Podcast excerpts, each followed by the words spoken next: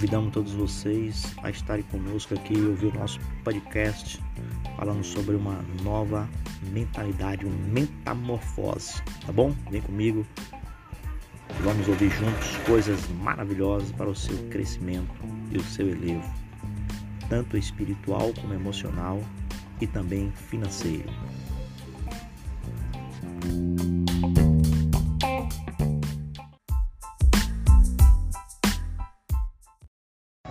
Bem, estamos dando continuidade aqui ao projeto, a qual nós demos o nome de mentalidade, aonde nós estamos falando nesse projeto aqui agora sobre as sete camadas, as sete camadas do livro de Pablo Marçal. E a primeira camada é as, o tema é as sete camadas da nossa identidade. A primeira camada é o projeto. Quem é você para Deus? O projeto é aquilo que Deus fala que você é. É necessário aceitar isso para destravar sua vida. Na Bíblia, em Gênesis 1:26, está escrito: E disse Deus: Façamos o homem à nossa imagem, conforme a nossa semelhança, e domine sobre os peixes do mar e sobre as aves do céu, sobre o gado e sobre toda a terra, e sobre toda réptil que se move sobre a terra. A camada número um é quando você ouve e concorda com o que Deus fala sobre você. Só isso quando você acredita que é imagem e semelhança do Criador. A maioria dos pais tem bons projetos para seus filhos e se frustram quando eles não seguem o que projetaram. Isso acontece muitas das vezes porque os filhos não entendem o plano dos pais. Não se, não se encontram, não se conectam com ele. Por isso, não quero segui-lo. Se você tiver investido tempo em explicar e transmitir para o seu filho a sua visão de, no todo, ele andaria em unidade com você. Tenho uma dica para os pais: cuide para não transferir suas frustrações para seus filhos. Não transfira, não transfira profissão e chamada, senão vocês irão acabar com a vida deles. Será que seus filhos têm o mesmo chamado que o seu? Faça isso porque sei que alguns pais transportam para o prole o que queriam ser.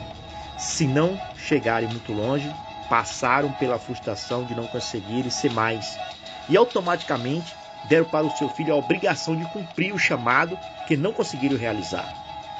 O problema é que, quando você joga a sua responsabilidade nas costas dos outros, isso vira um fardo que o impede de ver o que Deus realmente quer dela. Você precisa estar em unidade com Deus, assim como também precisa estar em unidade com seus pais. Pois dessa forma você não vai entrar na onda de ficar resolvendo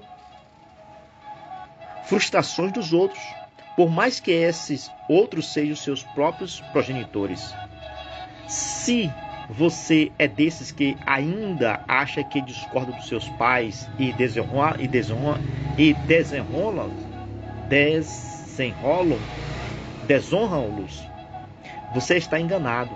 Honrar pai e mãe não é aceitá-los do Honrar pai e mãe é aceitá-los do jeito que são. É aceitar não significa dizer amém para tudo. Você precisa se conectar direto na fonte para saber o real motivo pela qual você foi chamado. Deus tem um projeto excepcional para a sua vida. E quando você entender isso, irá realizá-lo com maestria. Tudo antes, você precisa estar em unidade com o Senhor. Quando eu falo unidade, não quero dizer união, pois as coisas pois são coisas diferentes, sabia? Vou classificar para você. Pense nas batatas. Isso mesmo. Os tubérculos. Se você tem um saco de batata, você tem união. Se você tem um purê de batata, você tem uma unidade. Consegue entender a diferença? União gera dispersão, unidade gera propósito. E somente através da unidade que você prospera de forma assustadora. Eu já falou quem você é. Não precisa mais acreditar em nada que outra pessoa fale que seja contrário ao que ele afirmou sobre você. Ele o chama antes da fundação do mundo. Coloque isso na sua cabeça. Você é a imagem e semelhança de Deus. Aceitar o que o Criador falou sobre você já destrava essa primeira camada, mas não complete, não, mas não completamente. Para concluir, você precisa mais do que só ouvir, você precisa viver, ter experiência. Esta lhe trarão resultados reais. Esta lhe trarão resultados reais. Assim você vai enchendo a primeira camada. Só quando transbordar é que você irá passar para a próxima. Se não fizer isso, não vai conseguir evoluir. Ir para a próxima fase, ou seja, para a próxima camada. O nome deste livro já diz: As Sete Camadas da Identidade. Você quer saber como eu descobri isso? Quando uma mulher fez um cesárea para ter um, um bebê, são cortadas sete camadas de pele. No seu cérebro também há sete camadas. Deus criou o mundo em sete dias, por isso fiquei muito atento ao número sete. Sete significa plenitude. Esse número significa estar completo. A primeira camada é o projeto, ou seja, Deus falou e acabou a conversa. Quando comecei a equalizar isso, eu avaliava se o que as pessoas falavam sobre mim tinha a ver com o que o Senhor falava. Se aquilo estivesse abaixo daquilo que ele pensou a meu respeito, eu simplesmente ignorava. Se Deus falou, já é. O fato de você não experimentar plenitude da sua essência é culpa sua, mas pode ficar em paz. Se ele falou, você não precisa colocar a mão, já tá, já está feito. Deus não vai pensar se vai liberar a sua identidade, pois você já é. Não vai acontecer, já está acontecendo. Jesus não surgiu no dia em que nasceu de Maria, pois ele já é. Quando você entende isso, consegue vê-lo em tudo, o que fará uma diferença violenta no seu processo. Você não é um animal racional. Pessoas pensam e dominam sobre os seus pensamentos.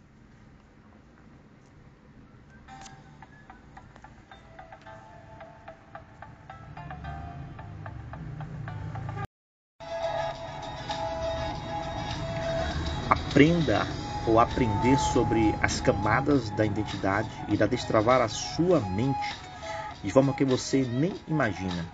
Eu vou lhe ensinar o processo. Eu preciso pisar em Israel para descobrir a sétima camada e você vai conhecer todas elas através deste livro. Nós estamos falando sobre as sete camadas. Falamos já a camada número um, que é o projeto, e agora vamos diretamente para a camada número dois. Que camada é essa? Chama-se autoimagem. Como você se vê?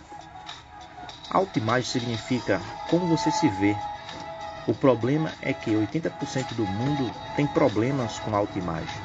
Acham que acreditam na camada 1, no que Deus falou. Só que, na verdade, não possui experiência com o Criador. Por isso, finge acreditar. Sem a revelação de quem são, imagem e semelhança de Deus, é certo que não terão uma visão, é certo que terão uma visão distorcida de si mesmo. Por que distorcida? Porque a autoimagem não é como você se vê ou algo que você mesmo tenha criado, mas se refere à forma com a qual você se enxerga através do que as pessoas em que confia disseram a seu respeito. Preste atenção em uma coisa: às vezes, a insegurança do seu pai ou da sua mãe configurou você de uma forma errada e falaram tanto que você acreditou. As pessoas em que você confia não pedem passagem para entrar no seu cérebro. Esta já fica aberto para elas. Por isso, elas são a única que o machucam. Para que você não tenha dúvida do que eu estou falando, imagine-se numa conversa com um mendigo ou um desconhecido. Do nada, ele fala que sonhou da noite anterior que você havia morrido certamente você não vai se importar com isso. No entanto, se a sua mãe, após acordar, estiver sentada no sofá, olhar para você e disser: Eu sonhei que você vai morrer. Isso é o suficiente para você não sair daqui de casa. Você confia na sua mãe e crê em tudo que ela fala. Por isso, se você semelhante, é, por isso se vê sem alternativa se ela fala que você vai morrer, você crê que vai morrer. Tudo isso porque você acredita. Quero reforçar que a intenção de seus pais quando falam alguma coisa, geralmente é positivo, mas tais coisas fazem parte apenas do mundo delas. Não é porque são seus pais que você tem que acreditar no que elas disseram. Sabe o que você tem que fazer com sabedoria e respeito? Questionar. Quando você lhes pergunta qual foi a intenção delas por trás das suas palavras, isso não é desonra. Você aprendeu que não pode perguntar, que questionar é desonra. E é isso uma grande mentira. Só amigos de Deus fazem pergunta a Ele. Se você pode perguntar ao Criador, então também pode perguntar a seus pais. Geralmente, quem não gosta de ouvir perguntas são pessoas que não têm resposta. Indivíduos livres não têm problema algum em serem questionados. Quando você conversa com uma pessoa religiosa, faz uma pergunta para ela e em seguida faz uma, um segundo questionamento para qual ela não tem uma resposta. Isso já é o suficiente para que ela o rotule como um rebelde e o mude para o Hades. E o mande para o Hades. O rebelde da nova geração cristã é aquele que faz três perguntas que o outro não tem resposta. E esse é um grande problema dentro da instituição religiosa. Com a autoimagem é uma formação de opinião sobre si mesmo que não foi produzida por você, mas por tudo que disseram a seu respeito você precisa ficar atento à liderança que influencia a sua vida. Pois se disseram coisas ruins, você terá uma autoimagem distorcida. Se essas coisas ruins foram ditas por quem você confiava ou quem exercia alguma autoridade sobre você, é certo que isso teve muito peso na formação da sua autoimagem. O que seu irmão mais velho falou quando você era pequeno? Tal talvez tenha sido o que você se tornou hoje. O que o seu pai falou, o que a sua mãe falou, o que as pessoas que cuidam de você falaram, foi o que formou a sua autoimagem. Se a sua professora falou que você era um burro, essa provavelmente é a forma que você se vê hoje. As camadas 1 e 2 da sua identidade precisa ser equalizada, ou seja, sua autoimagem precisa corresponder com a forma como a, qual Deus o vê. Vou contar um segredo. Isso que vai destravar uma coisa muito louca em você e vai fazer com que você não consiga mais enxergar feiura em ninguém. Todo ser humano é imagem e semelhança de Deus. Então, se você fala que uma pessoa é feia, estará pecando contra ela. Se todos se assemelham ao Senhor, tem algo errado quando você acha alguém feio. O problema está no seu olhar, que é impuro, pois você não consegue ver Deus na pessoa. O fato de você olhar para uma pessoa e esta não lhe agradar só pode ser explicado por dois motivos básicos. Ou ela não corresponde às suas expectativas pessoais, ou ela está desconectada da sua própria autoestima, o que a faz se comportar de forma desconexa da autoimagem. Isso quer dizer que, mesmo que uma pessoa tenha dinheiro e se vista com boas roupas, se a sua autoimagem estiver desconectada daquilo que Deus pensa sobre ela, parecerá feia e não causará uma boa impressão. Quando você descobre essas duas coisas, sua compaixão é ativada. A pergunta é: quem é feio? Se todos nós somos imagem e semelhança dele. Quando rotulamos alguém como feio, é como se dissessem para Jeová que ele não soube fazer direito. Vou lhe, vou lhe diria, você lhe diria, o que croquei na criação está errado. É muita arrogância do ser humano achar que pode fazer esse tipo de crítica ao Senhor, dizendo que alguém é feio ou que o dia deveria ter 24 horas ao invés de 24. Quando o Criador do céu e da terra fez a estação do ano, não pediu a sua opinião. O fato de você ser uma pessoa desorganizada, procrastinadora, que não, que não quer dizer que Deus estava errado no que faz. A bagunça é só sua. Certamente você já desejou que o dia tivesse 30 ou 40 horas para a sua enrolação ser ainda maior. A verdade é que você não fez um dia, não fará uma semana, o que você não faz em um ano, não fará em dez. A bagunça é só sua. Passou um ano e você não deu conta. Fica em paz. Em dez você não dará conta também. O Criador fez tudo perfeito. Eu amo falar isso. Ele só o fez no sexto dia porque não quer saber da sua opinião. Se ele o for, se ele o formasse no primeiro dia, você iria reclamar que o sol estava muito quente que não gastou, gostou de tal animal. Por isso, ele fez tudo primeiro e depois criou o homem para dominar sobre tudo. Está escrito na Bíblia: qualquer coisa que for feita antes do sexto dia é dominada.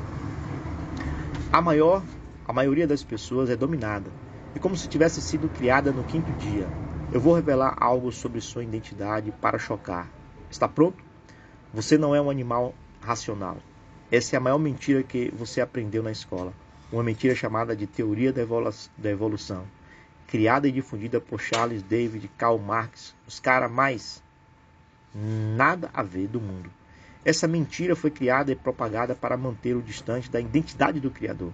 Aprenda: animais foram feitos no quinto dia, o homem, imagem e semelhança de Deus, no sexto. Por isso os humanos dominam sobre todas as coisas.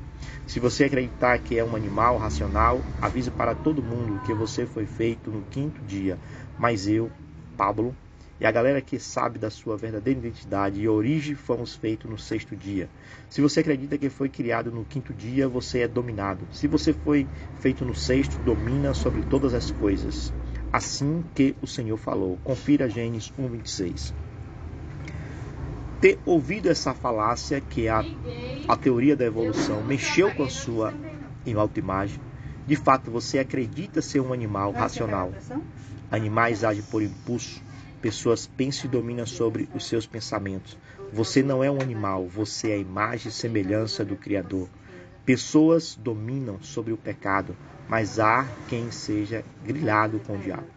Existe um jeito de anular as ações de, dela na sua vida. Basta parar de pecar, porque é o pecado que alimenta o demônio. Se você vive achando que o diabo não existe, é porque você dá um monte de ração para ele todos os dias. Quando você entende a sua identidade, fica revoltado e fala: Diabo, eu não vou te dar comida. Você não é um passarinho para ficar aqui perto de mim. Eu não vou te alimentar. Para equalizar a camada 1 e 2 da sua identidade, você precisa entender que nasceu para dominar e não para ser dominado. Somente quando você consegue se enxergar como Deus o enxerga, estará pronto para a próxima camada, que é o autoconhecimento.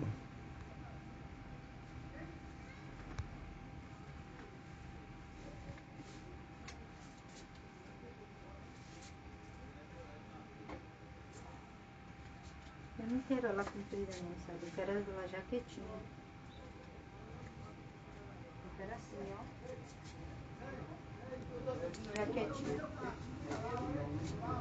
Tipo a preta? senhora? Sim.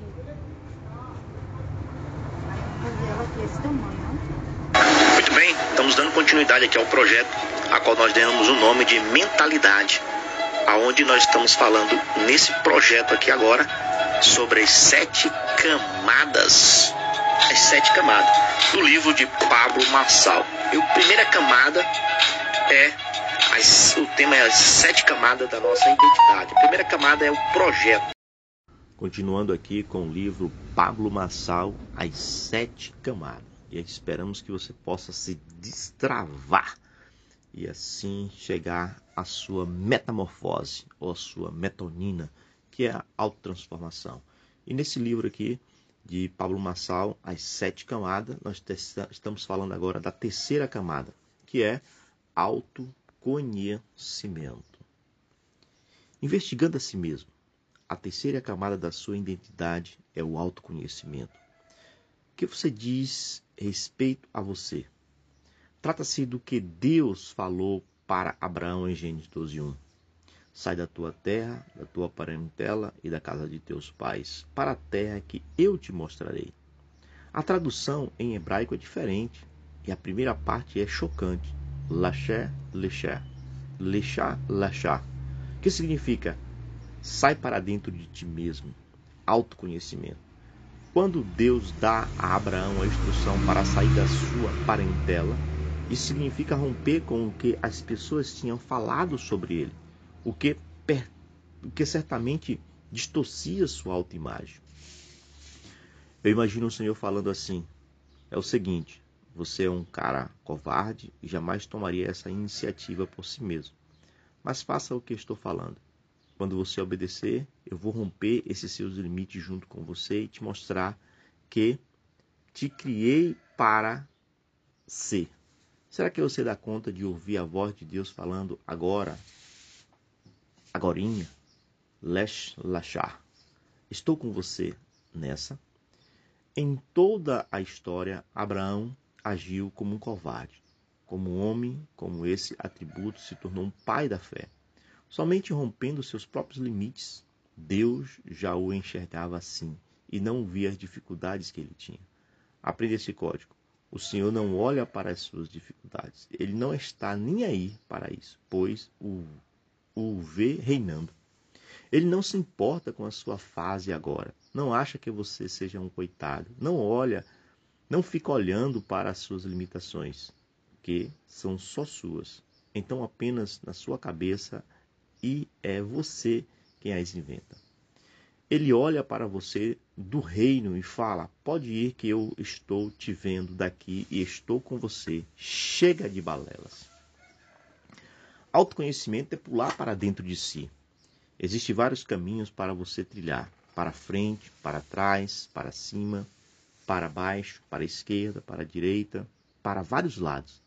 Há 360 graus de direção. Mas aprenda uma coisa: só há um caminho necessário, que é para dentro de si mesmo. Jesus mora dentro de você, por isso ele é o único caminho. Em João 7,38 diz: Aquele que crê em mim, como diz as Escrituras, do seu interior fluirão rios de águas vivas. Se Cristo mora dentro de você, por acaso você já lhe perguntou o que ele está fazendo aí? Sabe que é do seu interior que tudo flui na sua vida? O fato de você não romper com suas limitações tem a ver com não olhar para dentro de si. Enquanto não fizer essa viagem interior e se encontrar com o Criador, você não vai se destravar nem destravar os outros. É dentro de você que está a chave. Abraão, mesmo já tendo experiências poderosas com Deus, não destravava. Então o Senhor lhe deu uma instrução e disse: Agora vai lá e aprende, Abraão. Ele teve que fazer besteira na vida para ir se destravando. Uma das coisas mais chocantes da história dessa fé, desse pai da fé é que Deus mandou que ele saísse de onde estava para um lugar que só lhe seria indicado durante o caminho. Se o Eterno falasse para ele ir para o pior lugar da terra, você acha que ele iria? Seria como mandar você sair do seu país para um outro com uma realidade econômica inferior à do seu. O Brasil é próximo. É a nação que tem mais commodities do mundo. Temos cidades aqui como Goiânia, a minha terra, que tem o PIB superior a de muitos países. Imagine que você recebesse uma instrução para sair de Goiânia e ir para o Afeganistão você não iria de jeito nenhum. Por isso, Deus não mostrou para Abraão onde ele iria. Quando o Senhor mandou Abraão sair dizendo que mostraria o destino, estava afirmando que a prosperidade não tem a ver com lugar, mas com mas com quem você é. Deus mandou Abraão sair da Mesopotâmia, que era o local mais próximo da época, com os Estados Unidos de hoje, e enviou para Canaã, que era uma terra de maldição. Deus está falando que quem carrega a prosperidade é você. Quando entendemos isso, o lugar que tocamos com nossos pés ou nosso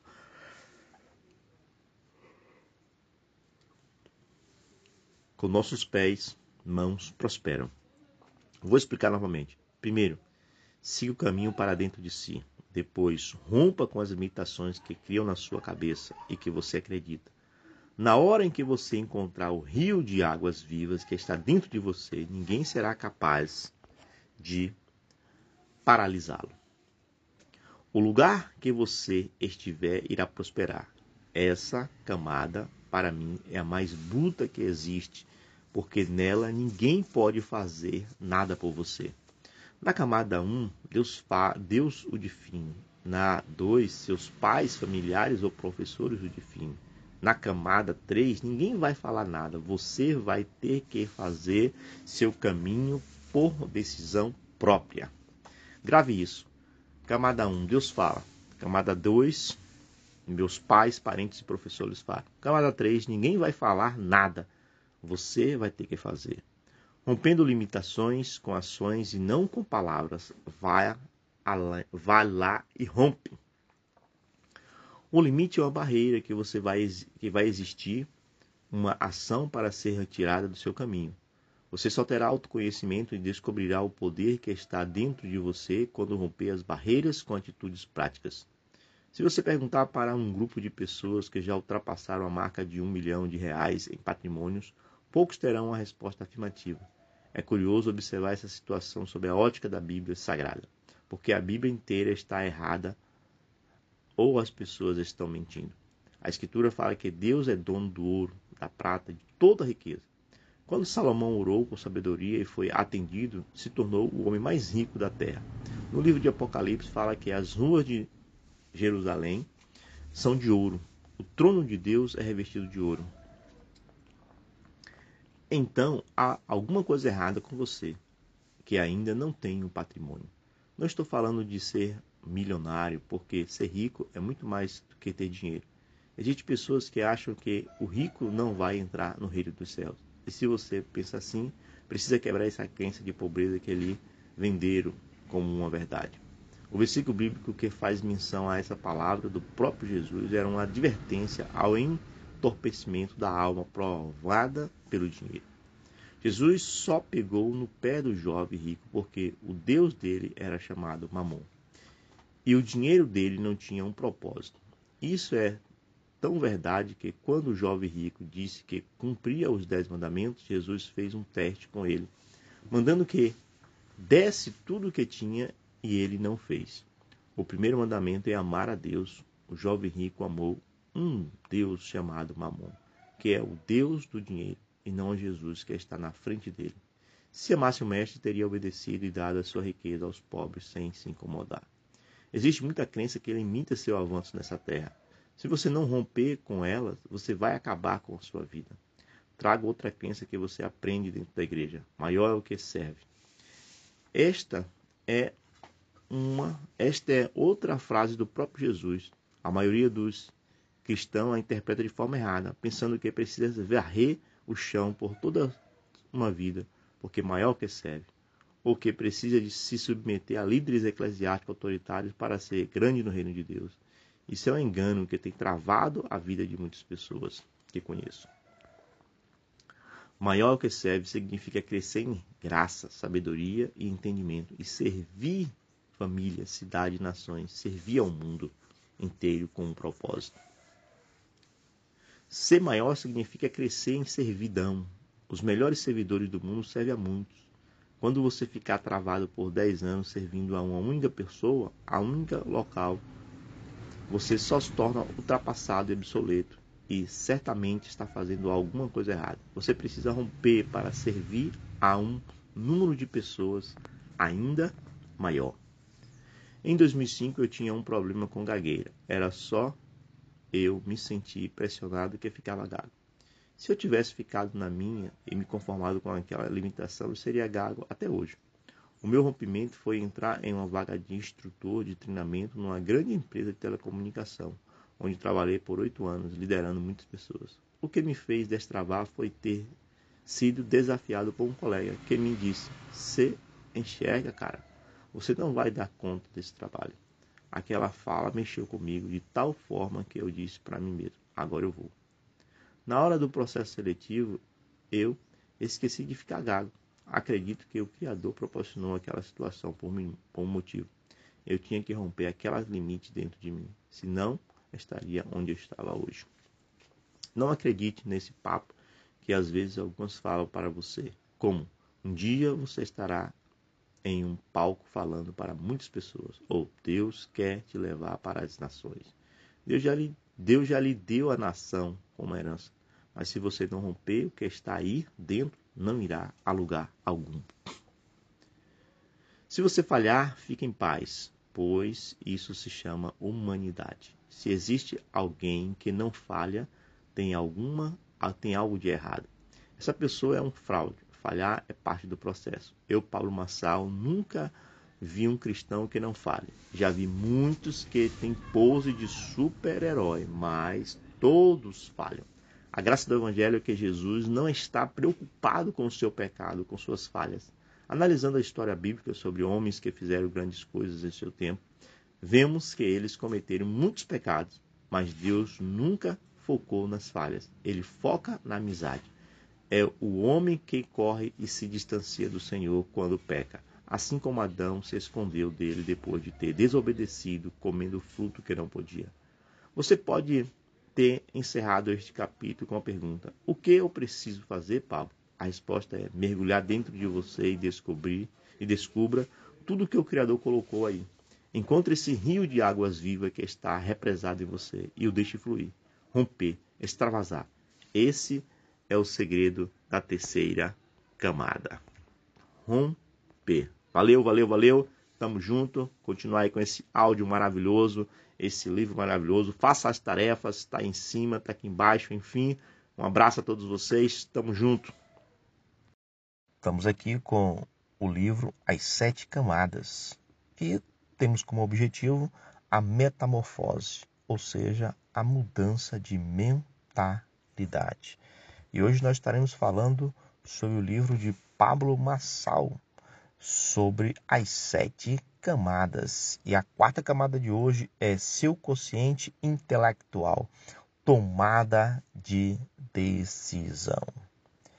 É o seu desenvolvimento complexo de, de raciocínio, a parte química do seu corpo, o cérebro. É uma parte importante da sua identidade. Representa o seu consciente intelectual. Você jamais poderá confiar nele 100%, mas terá que desenvolvê-lo, pois é a sua capacidade intelectual que determina suas tomadas de decisão. São estas as suas escolhas que vão impulsionar as atitudes necessárias para destravar sua vida e fazer com que o rio que está dentro de você continue fluindo. Quando observamos a forma como Jesus se relacionava com as pessoas, vemos que ele sempre promovia perguntas em seus diálogos. Isso ativava o raciocínio, o cérebro dos seus ouvintes. Logo, você precisa treinar o seu cérebro, pois quando ele não é treinado, você não desenvolve a capacidade de pensar e tomar decisões por si mesmo e sempre será manipulado pelos outros. Grave isso. Pessoas que tomam decisão não vivem por condição. A quarta camada da sua identidade só pode ser rompida quando você treina seu cérebro.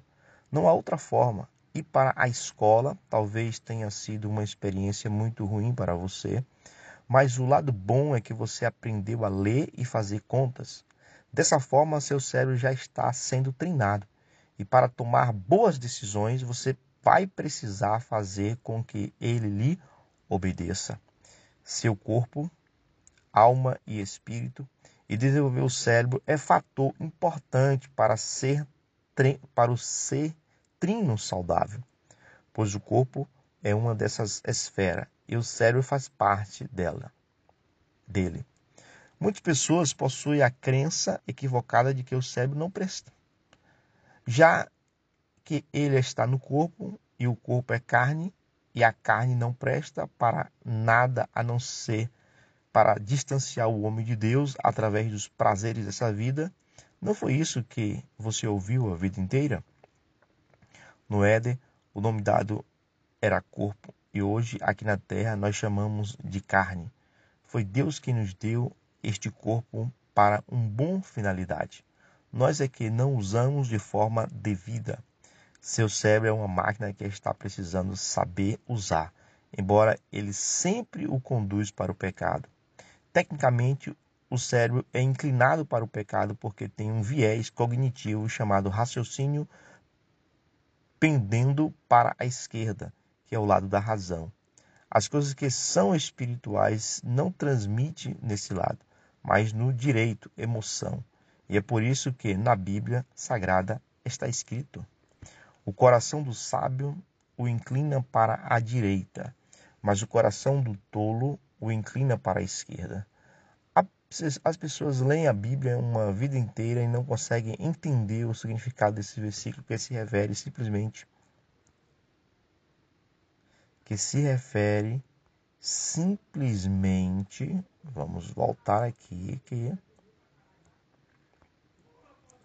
Vamos lá, vamos lá, vamos lá, que se refere simplesmente camada número 3. Vamos para a camada número 4. Me perdi aqui devido Vou bater aqui a folha, a folha, a folha lá para cima. Caramba, meu, tenha paciência aí que a gente vai chegar lá agora. Aqui, aqui, aqui, encontrei. O coração do sábio o inclina para a direita, mas o coração do tolo o inclina para a esquerda. Eclesiastes 10, 2. As pessoas leem a Bíblia uma vida inteira e não conseguem entender o significado desse versículo que se refere simplesmente ao lado do cérebro que está dominado sua vida. Quem escreve a Bíblia nunca entendeu de neurociência, mas o pai que inspirou os escritores sempre entendeu. Afinal, é o criador de todas as coisas. O que a Bíblia está dizendo é que se você quer andar somente usando a sua razão e o seu raciocínio, você é um tolo. Uma pessoa que leva um tapa no rosto, usando somente seu lado esquerdo do cérebro, com certeza vai querer bater de volta, revindar. Entretanto, Jesus ensinou a não reagir dessa forma. Pelo contrário, Jeová disse: dê a outra face. Se alguém pedir-lhe para caminhar uma milha com ele, ande duas. Se pode dar esse conselho a alguém que tem sabedoria, que usa o lado direito do cérebro. Pode ser que não revindar não faça qualquer sentido para você, mas eu quero desafiá-lo a começar a ter atitude louca com essa e a experimentar o poder do amor e da obediência. Eu, Pablo Massal, garanto que algo extraordinário vai acontecer na sua cabeça. Você vai começar a destravar sua mente para ter as coisas no nível da sabedoria que poucos experimentam. Só para você entender o princípio, Jesus nunca cometeu pecado e veio à terra para pagar pelos erros de todos a humanidade. Que coisa mais louca e surpreendente do que essa? Mais de dois mil anos depois, estamos nós falando dele e vivendo nos princípios que ele ensinou. Naquela época não tinha internet, ou seja, ele não foi ficou famoso do dia para a noite. Jesus foi e ainda é o cara. Para desbloquear esta camada, você vai ter que botar seu cérebro para funcionar Utilize os dois hemisférios, o lado direito e o lado esquerdo, de modo a aprimorar sua capacidade de tomar decisões. Estas muitas vezes são consideradas loucura para quem não está na mesma frequência que você, mas vão levá-la para o outro nível. Esse aí foi o nosso estudo de hoje, falando sobre as sete camadas, ok? Forte abraço para você. Não esqueça que se tiver tarefa, faça as tarefas. Um abraço. Eu sou João Max Menezes. Eu sou João Max Menezes e trago para você agora o livro de Pablo Massal, As Sete Camadas. Estaremos falando agora sobre a quinta camada, que é o consciente emocional. Sua alma deve governar. Existem muitas pessoas inseguras acerca da alma que dizem que ela é do diabo. Eu quero que saiba que nada é do diabo, pois ele não é criador de absolutamente nada. Você nem pode dizer que determinada pessoa é do diabo, porque ela é criação de Deus e quem vai condená-la ao final de tudo é ele mesmo, não você. O diabo não cria nem mesmo música. Todos os sons e instrumentos que você conhece têm apenas um dono, Deus, o Criador. O diabo não tem criatividade, é um falsificador. Portanto, pare de falar que as coisas são do diabo. Isso é mania de quem não tem autorresponsabilidade e quer culpá-lo por tudo. É muito provável que o próprio diabo se espante e diga: Nossa, como fulano de, como falam de mim o dia inteiro. Eu não consigo atentar a terra toda, mas eles falam tanto de mim que parece estar me chamando. O diabo não tem o tamanho da responsabilidade que você acha que ele tem. A responsabilidade das suas ações e de muitos do que você ocorre à sua volta é sua. E eu sei que é dolorido para muitos ler isso. O diabo tenta fazer você pecar no seu corpo, e a maioria esmagadora dos leitores deste livro cai facilmente na tentação do corpo. Quando você resiste a ele, Satanás tentará a sua alma, que é uma tentação contra o seu autogoverno. Quando você não consegue se governar, ele o derruba.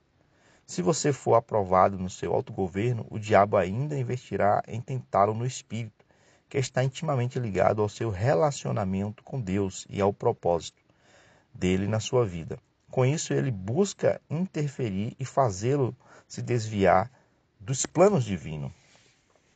Afirmo com toda a certeza que Deus tem um plano para cada um de nós. Você não nasceu para por acaso não é um mero acidente no percurso da vida de seus pais. Pode acreditar, há um propósito para a sua vida. Por mais que você ainda não veja isso, até o final deste livro você vai entender exatamente o caminho a percorrer para descobrir a sua verdadeira identidade. Em Mateus 4, Jesus foi para o deserto. A primeira coisa que o diabo falou com ele foi: se você está com fome, transforme estas pedras em pães. Jesus respondeu que nem só de pão viverá o homem, ou seja, ele resistiu o corpo. Com certeza, Cristo estava com fome, pois estava jejuando há 40 dias. Nessa hora, o diabo percebeu que ele estava firme no corpo e que não iria ceder.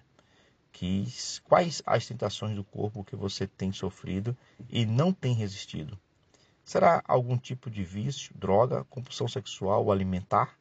Estas perguntas são para ativar sua mente, fazê-lo sentir raiva do diabo e pensar em quem é que anda governando a sua alma. Vendo que Jesus resistia, o diabo investiu na alma dele e perguntou: Por que você não pula deste penasco? Novamente o mestre se lembrou da Escritura e respondeu: Está escrito: Não tentarás o Senhor teu Deus. Esta fala nos mostra que quem tem governo mental vai sempre se lembrar das Escrituras para resistir. Não importa a sua religião, leia a Bíblia. Ela não tem a ver com religião. É o livro mais lido da face da terra. E lá a resposta pronta para você dar ao diabo. E também para lidar com muitas outras questões. É um manual de vida. Sua alma é dividida em mente, vontade e emoção. Destes três, a sua mente é a que exerce o governo.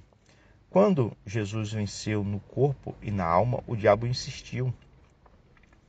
Jesus, se você me adorar, te darei todos os reinos da terra. Novamente, Cristo, na sua palavra, somente a Deus adorarás e prestarás culto. Assim, Jesus venceu a tentação no deserto. Esta última tentativa diabólica buscou atacar a esfera do espírito, que é o assunto referente à sexta camada da sua identidade. Neste capítulo você aprendeu que precisa exercer o governo sobre suas vontades e emoções e que não dá para passar a vida inteira responsabilizando os outros e o diabo pelos seus resultados que você tem. Assuma a bronca, obtenha as armas certas e cai para dentro da sua vida.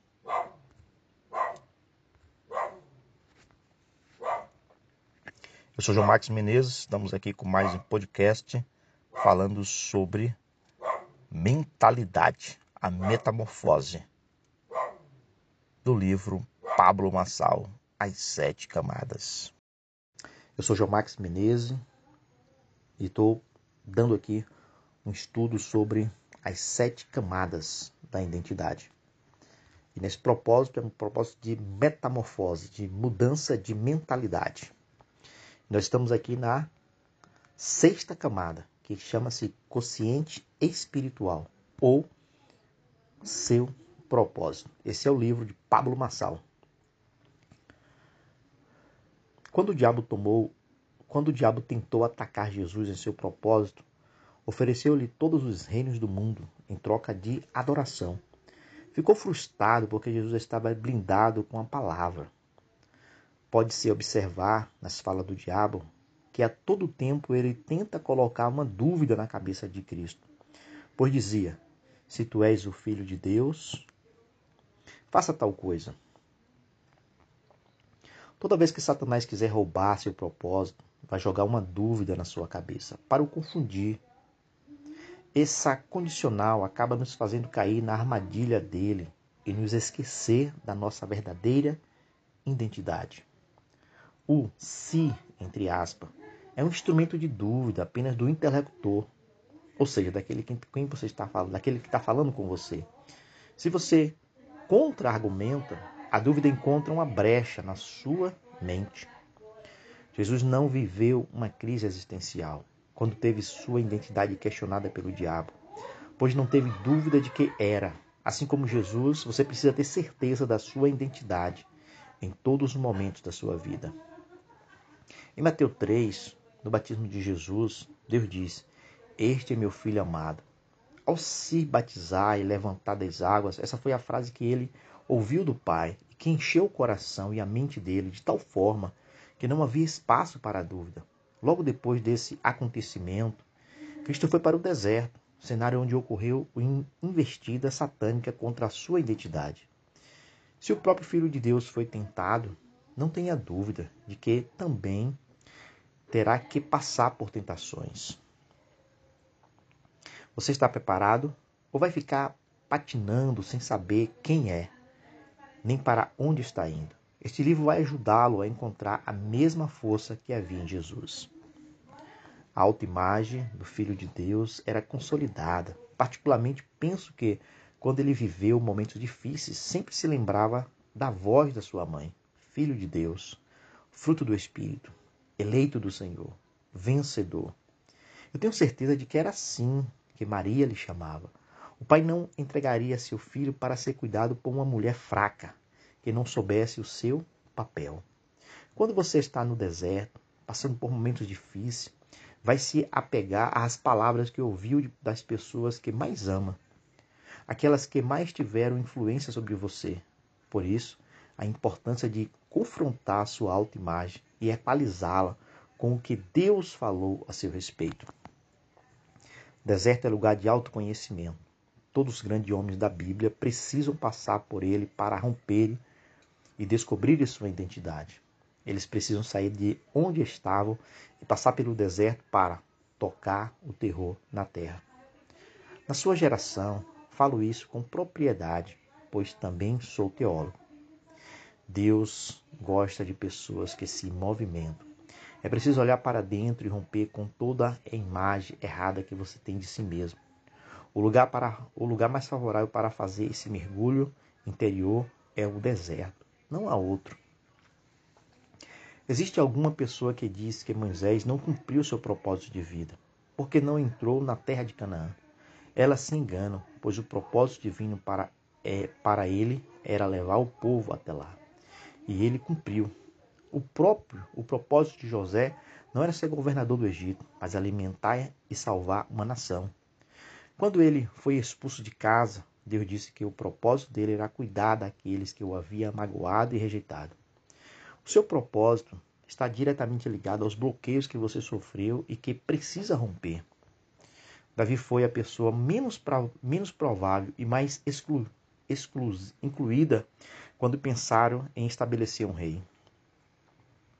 Ele sequer morava com seu pai. Quando o profeta chegou para ungir o escolhido para o cargo, tiveram que mandar chamá-lo, pois apenas os seus irmãos estavam presentes. A camada do autoconhecimento não depende da fala de ninguém, mas somente de você atravessar o deserto que o Senhor mandou romper. Esta camada vai exigir relacionamento com Deus para descobrir o seu propósito durante o processo. O Criador ama processo, por isso fez todas as coisas em sete dias. E por amor e por amar processo, que nos nasce, que nós nascemos pequenos e vamos crescendo até a fase adulta. Árvore não nasce grande e cheia de fruto, por exemplo. O princípio da semeadura é um processo. A vida é um processo. Repita em alta voz: Eu não vou atrapalhar o processo de Deus na minha vida. Quando olhamos um jovem de 17 anos, podemos dizer que ele está 30 anos atrasado para cumprir seu propósito. Isso porque Deus não o enxergava com essa idade, pois se estivesse andando em sabedoria, ele vai operar nele e através dele com o dobro da sua idade. Repare a Salomão, um homem tão sábio que se existisse alguém que vivesse 90, 900 anos, jamais teria a sabedoria dele. Seu patrimônio estaria estimado hoje em 3,4 trilhões de dólares. Ele foi o homem mais rico da face da Terra. O segundo homem mais rico foi André Carnegie, o gigante do aço, em 1906. Sua fortuna estimava em 400 e 480 bilhões de dólares. O terceiro homem mais rico da história é Jeff Bezos, com mais de 119 bilhões de dólares. Este último, para obter a fortuna de Salomão, precisaria de 900 anos de vida, com rampas expansionais de resultado que deveria aumentar seu patrimônio 28 vezes para se igualar ao do sábio. Salomão foi um homem que rompeu com todas as camadas da sua identidade. Ele destravava tudo que parecia na sua frente, mas tinha um problema sério que o fazia terminar mal os seus dias na terra que o fizeram terminar mal seus dias na terra. Sinceramente, esperar que não venha e cometer o mesmo erro. Salomão tinha uma fraqueza grande com mulheres, e a influência dela fez com que ele desagradasse a Deus, cultuando outros deuses. A Bíblia fala que melhor é o fim do que o começo. Foi o próprio Salomão quem registrou isso baseado em sua trajetória. Este é um dos segredos da sabedoria. Faça as coisas com calma e cautela e domine os seus instintos para continuar crescendo. Não admire-se demais o Salomão de Provérbio e não entre em depressão com Salomão de Eclesiastes. Ambos os livros foram escritos para pelo mesmo pessoa em momentos distintos. Esse homem tinha sabedoria, mas não era sabedoria. São coisas diferentes. Eu sou um estudioso da vida de Salomão, e o maior código que ele nos deixou foi esse: é melhor o fim do que o começo das coisas. Imagine um jovem de 17 anos que estava namorando. Ao ser perguntado se é melhor o fim ou o começo do namoro, ele responde: Derá instantaneamente que é o começo. Isso mostra que ele ainda está na camada 4, que é o seu coeficiente intelectual. A capacidade de raciocinar ainda não está completamente desenvolvida. Afirmo isso pelo seguinte motivo. Todo começo do amor é bom para todo mundo, porém o fim dele pode ser um livramento ou um noivado. Logo, melhor é o fim do namoro. Em ambos os desfechos, com certeza foi melhor que o começo. Também é melhor o fim do noivado, pois ou você recebe um grande livramento e termina aquilo que ia ser um eterno fardo, ou termina por se casar com a pessoa que Deus aprovou para você. Não se escandalize com esta pergunta: é melhor o fim ou o começo do casamento? Quero que você realmente pense nisso. Qual é o fim de um matrimônio? A morte. Isso para aqueles que se unem debaixo da instrução de Deus e seguem o padrão do céu para um casamento. Depois da morte é alcançada a vida eterna em Cristo Jesus. Percebe que é melhor o fim do que o começo? No entanto, esse segredo de Salomão pode levá-lo a ficar preso em alguma camada e não perceber que precisa avançar para destravar as outras camadas que o conduzirão à sua identidade para viver a plenitude, que é a última camada. Neste momento, quero sugerir uma pausa para identificar quais foram os bloqueios que você sofreu até aqui. Quem foram as pessoas que o bloquearam? Depois de identificar isso, seu próximo passo é perdoá-las e resignificar sua experiência. Resignificar e entender que tudo o que você viveu foi um estágio para potencializar seu propósito na Terra. A partir de agora, assim como o José do Egito, você será a solução e não mais o problema daqueles que o bloqueiam. Estamos aí finalizando a camada número 6. Espero que você também possa ter ouvido, não só uma vez, mas 16 vezes, e coloca isso em prática. Menezes, e estamos aqui estudando as sete camadas, as sete camadas do livro Pablo Massal. E nós temos como propósito uma mudança de mentalidade, uma mudança de mente. E isso é fundamentalmente importante para que você alcance isso, você entender em qual camada você se encontra. Na uma, na duas, nas três, nas quatro. Nós já falamos sobre sete camadas e agora nós estamos aqui finalizando. Se você ainda não ouviu esse podcast, ouça mais 16 vezes e assimile, coloque em prática na sua vida. E hoje estaremos falando sobre a plenitude, transbordo, descanso e desfrute, que é a sétima camada. Identificamos que alguém chegou neste camada quando Deus lhe dá, quando Deus lhe pede para dar o que tem para alguém e o indivíduo prontamente obedece. Quando o Senhor dá ordem assim, você tem o direito de perguntar por quê. E ele certamente vai lhe revelar todos os motivos. Sabe que o Senhor não tem problemas em ouvir a e responder as suas perguntas.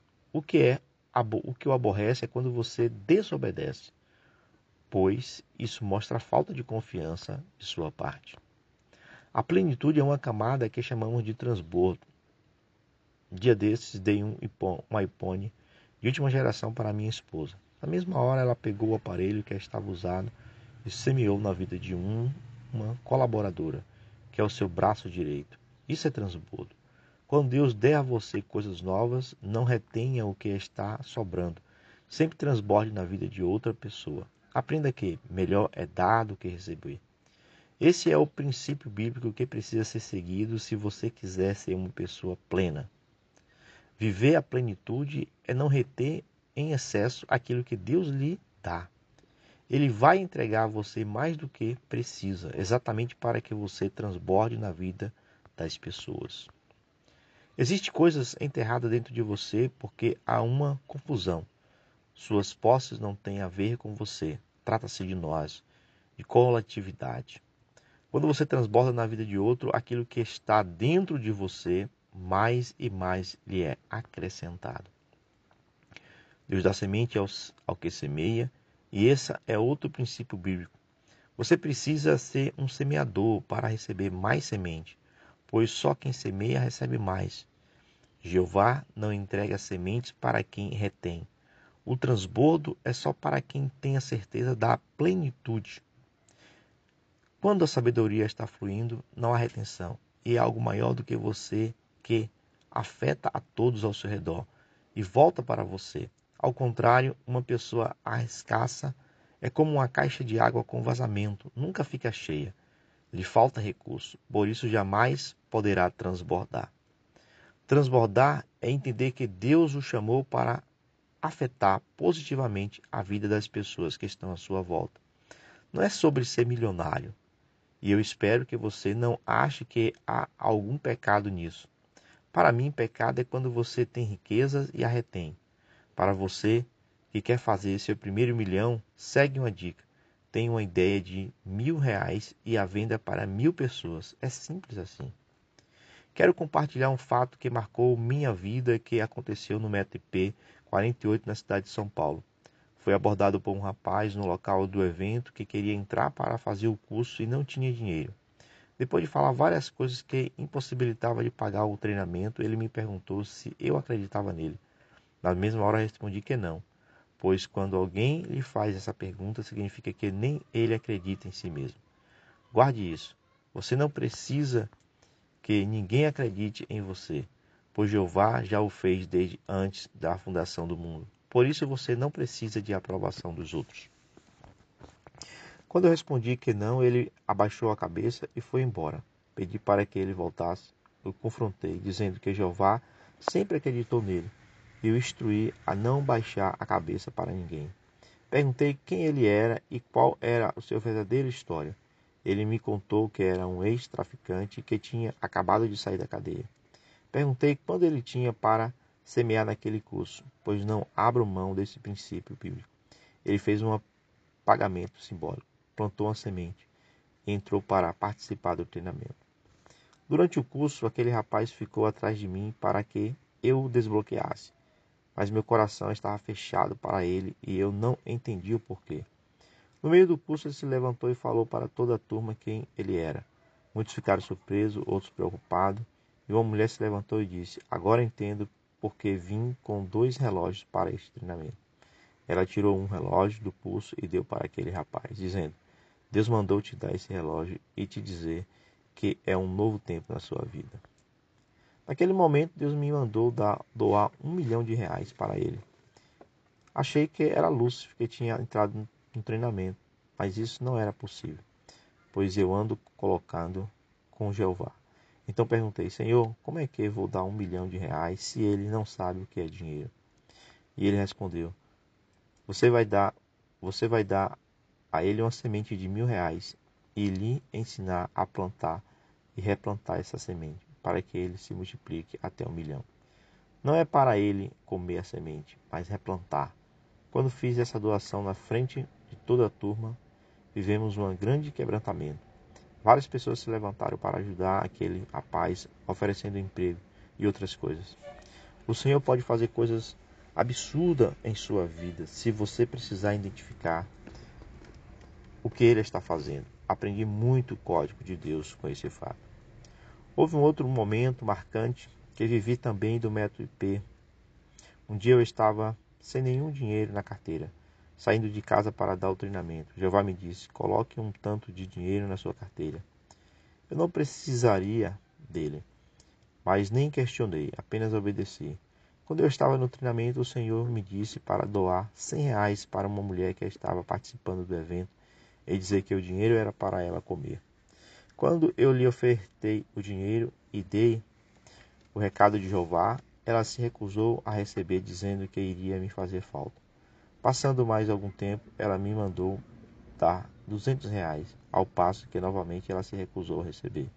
Naquele momento, alguns alunos começaram a chorar e já pegaram este código no ar. Às vezes Deus dá o que você não precisa para fazê-lo transbordar e você não aceita.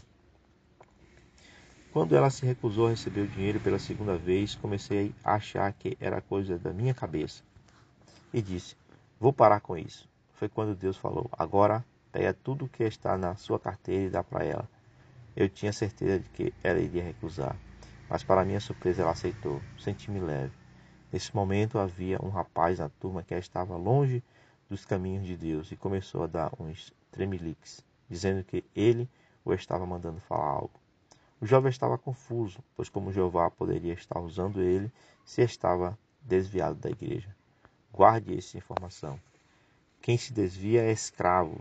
Quem tem dono, filho, não se desvia. Isso é conversa de gente religiosa. Você pode ter soltado a mão do Senhor, mas a dele continua estendida em sua direção, para o ajudar a andar sem tropeçar. Não não tem como fugir de um amor que é perseguidor. Se esse é o seu caso, segure a mão dele de novo, acredite. Este rapaz se acalmou e disse para a mulher que havia dado o relógio para o ex-traficante: Deus manda você pagar o almoço de todo mundo hoje. Depois olhou para mim e falou que eu deveria dar tudo o que tinha na carteira para ela. Achei estranho, pois eu disse que já havia dado tudo. Quando peguei a carteira e olhei, aqueles duzentos reais que ela havia se recusado a receber estava em outro compartimento. Quase desmaiei quando vi, pois tinha certeza de ter doado tudo. Essa foi mais uma evidência de que Jeová estava na parada. Só ele para saber que havia ficado dinheiro na minha carteira. Fomos almoçar e algumas perguntou: O que temos para aprender com isso? Foi quando uma menina se levantou e disse que estava orando para que Deus fizesse algo para pagar o almoço dela, pois não tinha como comer. Outro rapaz se levantou e disse: Jamais falaria isso, pois aqui há muitas pessoas bem-sucedidas, mas eu e minha filha também não tínhamos como almoçar hoje. Outra pessoa se levantou dizendo a mesma coisa nessa hora. A casa caiu. Deus já sabia que aquele povo estava precisando e tocou no coração de quem não retém para abençoar. Quando Deus manda, não tem problema em dar. Não retenha. O que Deus vai fazer não é da sua conta. Seja parceiro dele. Paulo apóstolo era ensinado por Gamaliel e era cidadão romano. Ele era o cara.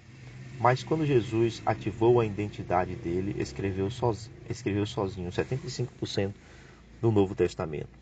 Caso você não saiba, Paulo era um perseguidor de cristão e consentia com a morte de muitos. Nós julgamos as pessoas pelas falhas que contêm, Deus as julga pela sua identidade. Chega um dia em que você descobre o que ele já sabe a seu respeito e a partir de então nada mais é capaz de segurá-lo. Não se escandalize com o que vai ler agora. Existem vários homens na terra que nunca entraram numa igreja, mas que são plenos e transbordantes. Em seu íntimo, eles aceitam a Deus e, os, e usam seus princípios em suas vidas. Ajuda-nos com igrejas para salvar outras famílias, pois a instituição é formada por famílias reunidas em unidade com o propósito de salvar outros. A verdadeira identidade da igreja é a família. Muitos estão confundindo as coisas. Precisamos ser como ela é. Ninguém precisa nos dar nada, pois há um rio transbordante dentro de nós e devemos, e devemos deixá-lo fluir. Diga em alta voz: Do meu interior flui rios de água viva. Para destravar as camadas da sua identidade, você precisa ter experiência e dar resultado. Se ficar apenas em sua mente, você vai ficar travado por toda a vida. A plenitude de Jesus foi provada na hora da crucificação, quando ele transbordou sangue. Ele já estava transbordando no Getsemane, quando suou sangue. Quando esse fenômeno ocorre, o cérebro do indivíduo já está entrando em pene. O segundo passo é o desmaio, um apagão total. Foi nessa hora que ele suplicou ao Pai para que, se fosse possível, afastasse dele o cálice. Era como se o pai dissesse: Você já está transbordando, agora pode ir para a crucificação. Somos vitoriosos em Cristo porque Ele transbordou por nós. Chega de balela na vida, de religiosidade e dos seus teorias infundadas. Experimente as fases e as estações que Deus fez para você. Viva no seu tempo o processo que Ele preparou. E saiba, a velocidade acelera. A pressa pula etapas. Não tenha pressa de viver o processo, seja disposto e tenha velocidade. Uma etapa vivida com pressa vai fazê-lo pular cinco, vai fazê-lo pular ciclos que lhe farão falta posteriormente. Diga em alta voz: Eu não vou pular etapas, eu vou acelerar na velocidade que Deus quer. Comece logo o que você está procrastinando para fazer. Encare o processo e tenha um compromisso sério consigo mesmo para destravar a fase da sua vida. Falamos sobre o projeto, a autoimagem, o autoconhecimento, o corpo, a alma, o espírito e a plenitude. As camadas da sua identidade, em qual delas você está. Destrave cada uma dessas etapas e certamente será capaz de destravar outras pessoas. Em última dica, observe se há criaturas em seu caminho que, se, que são impedimentos para que você avance. Trate de superar estes obstáculos. Preste atenção, não é para sair expulsando as pessoas de sua vida. Basta seguir em direção ao seu propósito, que eles naturalmente não conseguirão andar na sua velocidade. E só você tomar, uma, tomar conta da sua vida. Não sofra quando olhar para trás e ver quantas pessoas ficaram pelo caminho. Elas terão as mais variadas desculpas e apelos para não o acompanhar nesta caminhada. Algumas podem querer usar de artifício para fazê-lo permanecer no ritmo deles. Fique atento. Quem está ligado no mesmo propósito que você vai dar um jeito de acompanhá-lo. Conecte-se com as pessoas que já estão no alvo para o qual você está indo. E não com aqueles que não dão conta nem de entender o que está acontecendo em sua vida. Não se esqueça de que o Titi sempre fala: vai cuidar da sua vida. Finalizando aqui esse podcast com o nosso querido livro As Sete Camadas da Identidade de, Paulo, de Pablo Massal. Eu sou João Max Menezes, forte abraço, leia, estude pelo menos 16 vezes para que você possa memorizar, mas não seja simplesmente uma pessoa que só memorize, coloque em prática e vai se destravar.